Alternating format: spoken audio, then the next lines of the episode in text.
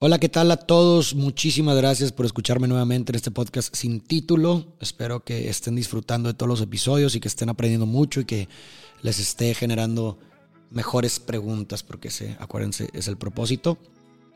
El día de hoy vamos a hablar, les voy a contar una anécdota bien chistosa. Ahí les va, porque eso va a introducir el tema de hoy. El otro día estaba bañándome, después de haber leído un comentario acerca del libro de Heidegger, Ser y Tiempo, en donde habla de cómo la muerte es la posibilidad que imposibilita cualquier posibilidad de ser. Lo voy a explicar más lento. La muerte siempre es posible, todo el tiempo es posible, siempre es una posibilidad. Pero es la posibilidad que cuando sucede, cuando ocurre, imposibilita cualquier otra posibilidad de ser. O sea, cuando la muerte es, uno ya no es, ya no puede ser más. La muerte totaliza el ser. Ya no hay potencia, ya no hay posibilidad. Y mientras me bañaba, estaba pensando, ok, muy bien, Heidegger, la muerte, coincido, es la posibilidad que imposibilita cualquier posibilidad de ser. Y mientras me bañaba pensaba cuál sería aquella posibilidad que habilitara cualquier posibilidad de ser fuera de la muerte. O sea, cuál sería una especie de contrario. Y rápidamente, creo que intuitivamente a cualquiera de ustedes también seguramente les pasó mientras me escuchan, pero intuitivamente se me ocurrió primero la vida. Pero como que se me hacía una respuesta muy, muy, muy simple y no tan construida, no tan sustentada.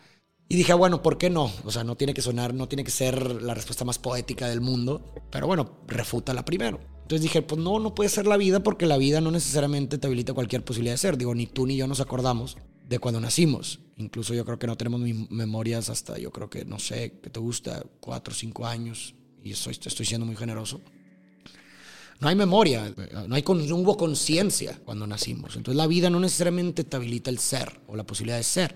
Además de que, qué pasa con todos esos bebés o recién nacidos que murieron al nacer o que murieron al, al año. Seguramente nunca tuvieron conciencia de su existencia. En ese sentido, para ellos mismos nunca existieron, para los demás sí, pero para ellos mismos nunca fueron. Entonces, yo cuando hablo del ser hablo eh, fenomenológicamente.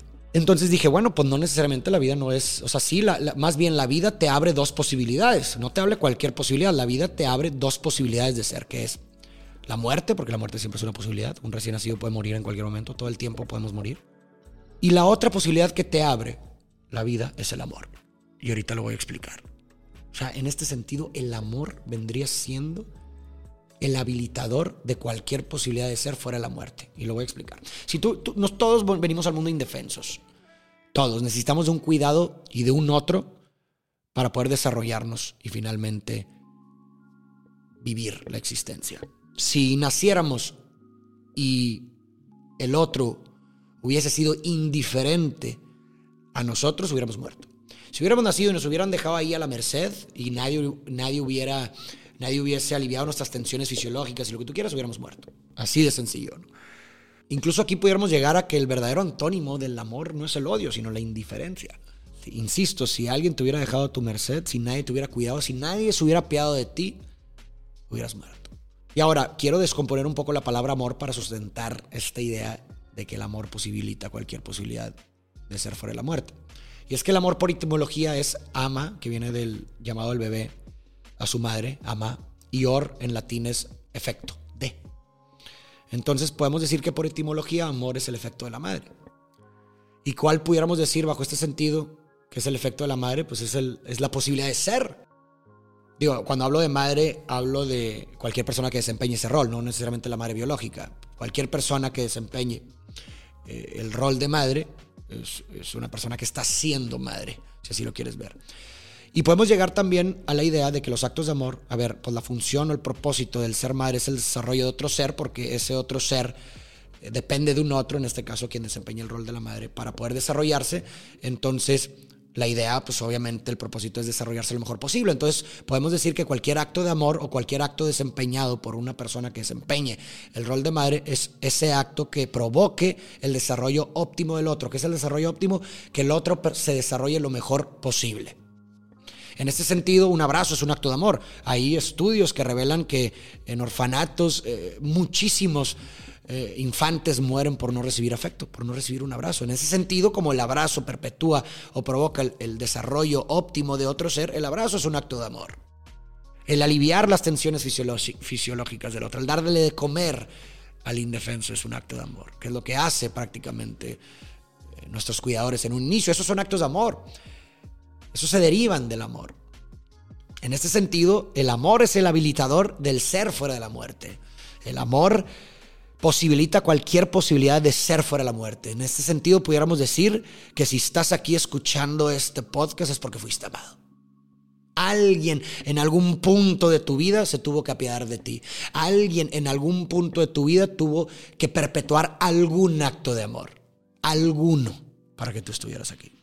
Y es una idea muy bonita, me parece, haber llegado, cuando llegué a esa idea, wow, hasta se me puso la piel chinita, me acuerdo casi me caigo en la regadera, se los juro, y me descalabro y ya me muero.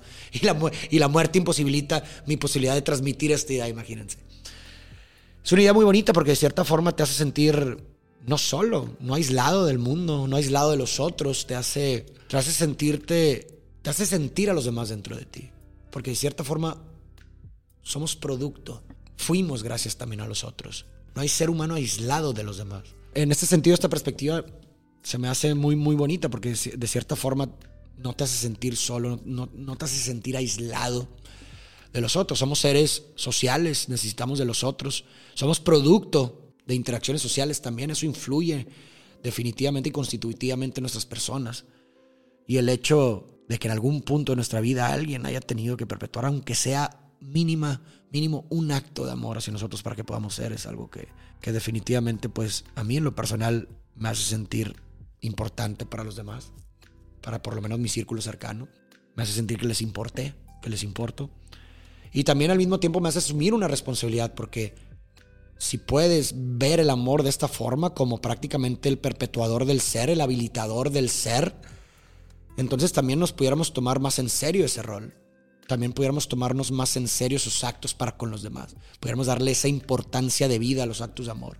Tomarnos en serio nuestro rol, nuestros roles de padre y de madre para con los demás, porque esos, esos roles, que son roles que fundamentalmente perpetúan este tipo de actos, que buscan desarrollar el, que el desarrollo óptimo del otro, se pueden desempeñar para con cualquier tipo de persona. No se desempeñan solamente de padre o de madre a hijo, sino que cualquier persona en cualquier circunstancia puede eh, perpetuar, esos actos.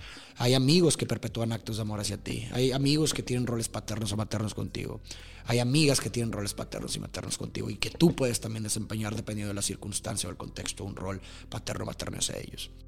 Así que bueno, ojalá te haya gustado esta premisa que llegué en la regadera y que casi me mata, paradójicamente, porque casi me caigo, se los juro que sí, casi me resbalo, porque aventé un grito como de emoción cuando se me ocurría eso. Espero que te haya gustado, espero que haya aportado. A ver, déjame en tus comentarios qué piensas al respecto de esta idea del amor como el habilitador de cualquier posibilidad de ser fuera de la muerte. Eh, ¿Qué piensas? ¿Cuáles son tus comentarios? ¿Quisieras complementar con algo? ¿Cuáles son tus preguntas? Déjame ahí en los comentarios si te gustó y lo quieres compartir, te lo agradecería bastante también. Y nos vemos en la próxima.